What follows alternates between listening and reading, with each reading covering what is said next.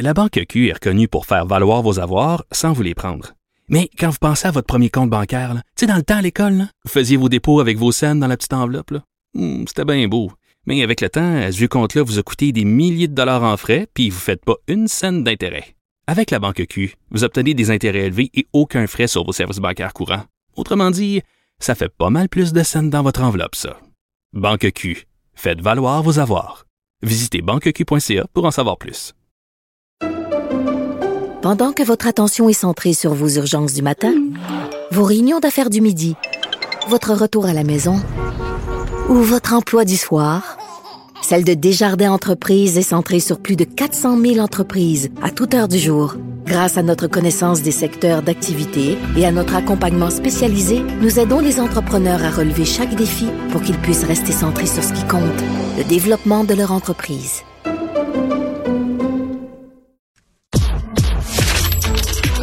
Économie, finance, affaires, entrepreneuriat. Francis Gosselin. Salut Francis. Salut Mario, bon vendredi. C'est un peu fou parce que en période d'inflation élevée et problématique, on ne sait jamais de quelle façon prendre les nouvelles économiques. Techniquement, des bons chiffres ou des aussi bons chiffres sur l'emploi, ça devrait être le party. Mais là, on les regarde puis on leur on dit ouais, l'économie surchauffe encore. Je voyais au Québec dans les emplois des emplois à temps plein créés dans l'industrie de la construction. Là, on se dit, ouais, c'en est une, cette industrie la construction, que la hausse des, des taux d'intérêt aurait dû ralentir pour casser l'inflation. Euh, mais les chiffres sur l'emploi sont bons, ça pourrait être bon, sont bons, hein? sont, sont très bons. Puis ce qui est, ce qui est d'autant plus surprenant, Mario, c'est que euh, non seulement euh, on crée des emplois, donc au Canada, 108 000 emplois là, ont été créés dans le seul mois d'octobre. Au Québec, on parle de 28 000, donc ça correspond grosso modo à la proportion. ce qui est étonnant, c'est que le taux de chômage reste le même à peu près parce qu'il y a davantage de gens qui rejoignent la population active en même temps, ce qui est, ce qui est quand même fou là, quand on y pense. C'est-à-dire, grosso modo, là, par rapport à la population totale, il y a beaucoup plus de gens qui travaillent euh, que jamais à un moment où, comme tu le dis, on se prépare peut-être à une récession, les taux augmentent, etc. Euh, contrairement à d'autres bonnes annonces, Mario, aujourd'hui, ça a été une plutôt bonne journée. En tout cas, à Toronto, l'indice euh, TSX a pris à peu près 1 là, donc il n'y a pas eu de, de contre-réaction. mais c'est certain que tout ça, ça vient compliquer beaucoup la vie de, de M. Macklin qui essaie de, de conjuguer avec avec une situation de, haute inflation. Euh, le, salaire aussi augmente, Mario, assez rapidement. Là. Donc, euh, on parle d'une augmentation annualisée là, qui serait presque de 6% euh, C'est pas tout à fait autant que l'inflation, mais tu sais, ça, ça reste que les gens gagnent plus d'argent et donc ces, ces moyens-là, ben, forcément, ils vont être redistribués dans l'économie, ils vont servir à acheter des biens et services et donc ils vont continuer à contribuer à maintenir une augmentation de prix relativement élevée. C'est pas une mauvaise nouvelle objectivement. ça, va très bien. Mais des, euh, régions comme euh, des régions comme la région de Québec où le chômage, là, tu sais, euh, je voyais des, titres comme c'est la meilleure région. Mais tu sais, le chômage en bas de 4% là, ça veut dire que c'est plus que le plein emploi. Là. Ça veut dire que c'est vraiment...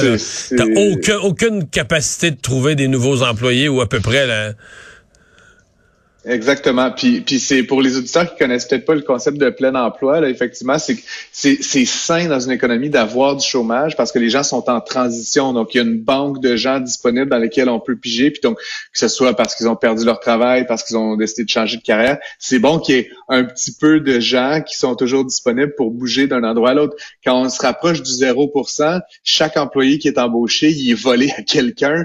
Euh, c'est pas très créateur de valeur là, de manière générale. Fait qu'effectivement, au Canada, On, a toujours pensé que le taux de chômage de plein emploi était autour de 5, 5,5 Là, à Montréal, 4,2% actuellement le taux de chômage. À Québec, en bas de 4 C'est terrible dans une certaine mesure pour les employeurs. Évidemment, ça incite les travailleurs à, possiblement changer d'emploi plus, plus fréquemment, plus rapidement euh, et à obtenir de meilleures conditions, ce qui explique probablement la raison pour laquelle euh, on, a, on a une augmentation des, euh, du salaire réel plus rapide que, que ce qui Ça va bien chez TELUS? Ah, ça a été euh, ça a été un bon troisième trimestre, Mario, une augmentation de euh, 100, euh, presque 200 millions de la profitabilité. Là, ils avaient fait 358 millions euh, au troisième trimestre l'année dernière. Ils viennent de faire 551 millions de bénéfices. C'est quand même pas rien. ils ont notamment là, ils expliquent que via leur, leurs investissements à l'extérieur du Canada, là, fait des, des très très bons rendements. ils ont aussi acquis là, sur le seul trimestre euh, près de 350 000 nouveaux clients, euh, ce qui est une hausse de 8 par rapport à ce que c'était par rapport à la, même période l'année dernière. Donc, c'est une entreprise qui qui va très bien. Puis je te dirais que sur fond de fusion euh, compliquée entre Shaw et Rogers, TELUS semble se faufiler là, pour vraiment gagner des parts de marché puis s'installer. Mais est-ce que TELUS n'a pas une espèce de j'allais dire de lead, là, mais de, de, de longueur d'avance ou d'agressivité supplémentaire. Tu sais, TELUS santé, là, en télémédecine, je vois des, mm. tu TELUS agriculture, donc d'utiliser leur technologie, euh, la, limite, les, capacités GPS là, qui viennent avec le, le, le mobile, etc., mais de l'appliquer à des secteurs précis ou à des secteurs de pointe? Euh, c'est sûr que c'est une des particularités de, de, TELUS, Mario, comparativement à, mettons, un Bell ou un Shaw Rogers, qui sont vraiment des purs opérateurs de télécom, donc Internet, téléphonie mobile, euh, télévision. Euh, TELUS a fait ce pari-là il, y a très longtemps de, se diriger beaucoup plus vers des services d'infrastructure, hein, puis notamment, comme tu peux évoquer, TELUS Santé. TELUS est très, très, très présent dans le secteur de la santé. On n'en entend pas beaucoup parler parce que c'est pas c'est pas. Mais est-ce que ça marche? Est-ce que ça rapporte? Est-ce que ça va rapporter plus tard?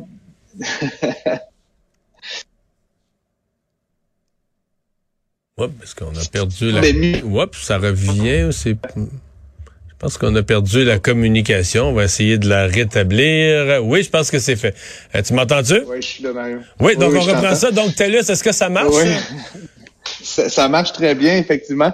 Euh, ils sont, euh, ils ont euh, développé donc cette capacité de servir le secteur de la santé avec des infrastructures lourdes, comme je disais, qui sont pas nécessairement disponibles pour pour le client final, mais qui pour les gestionnaires du réseau public de la santé au Canada dans différentes provinces, c'est un acteur vraiment incontournable et donc ça génère, comme je disais, là, son lot de, de ventes et donc de profitabilité significative là, pour pour l'entreprise.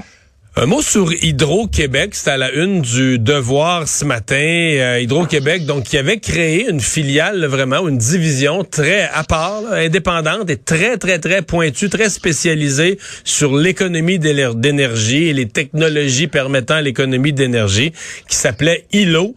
Ben, euh, bye bye ILO. ben, ben, ben, pas bye bye, pas bye bye encore, mais effectivement, bye bye le PDG d'ILO, puis bye bye le conseil d'administration d'ILO, donc ça, c'est, déjà ça. Euh, grosso modo, là, effectivement, c'était une filiale Hydro-Québec qui était vraiment spécialisée en efficacité énergétique. Euh, puis l'un de leurs objectifs là, vraiment principaux, Mario, c'était de diminuer, dans le fond, la demande pendant la, la pointe hivernale. Euh, donc, tu sais, ces moments où euh, tout le monde chauffe, recharge son auto et je ne sais trop quoi, là, donc qui génère énormément de demandes. Ça met un gros stress sur le réseau euh, hydroélectrique. Et donc, ILO avait l'objectif, dans le fond, de donner des incitatifs différents aux ménages pour qu'ils réduisent leur consommation pendant cette période-là.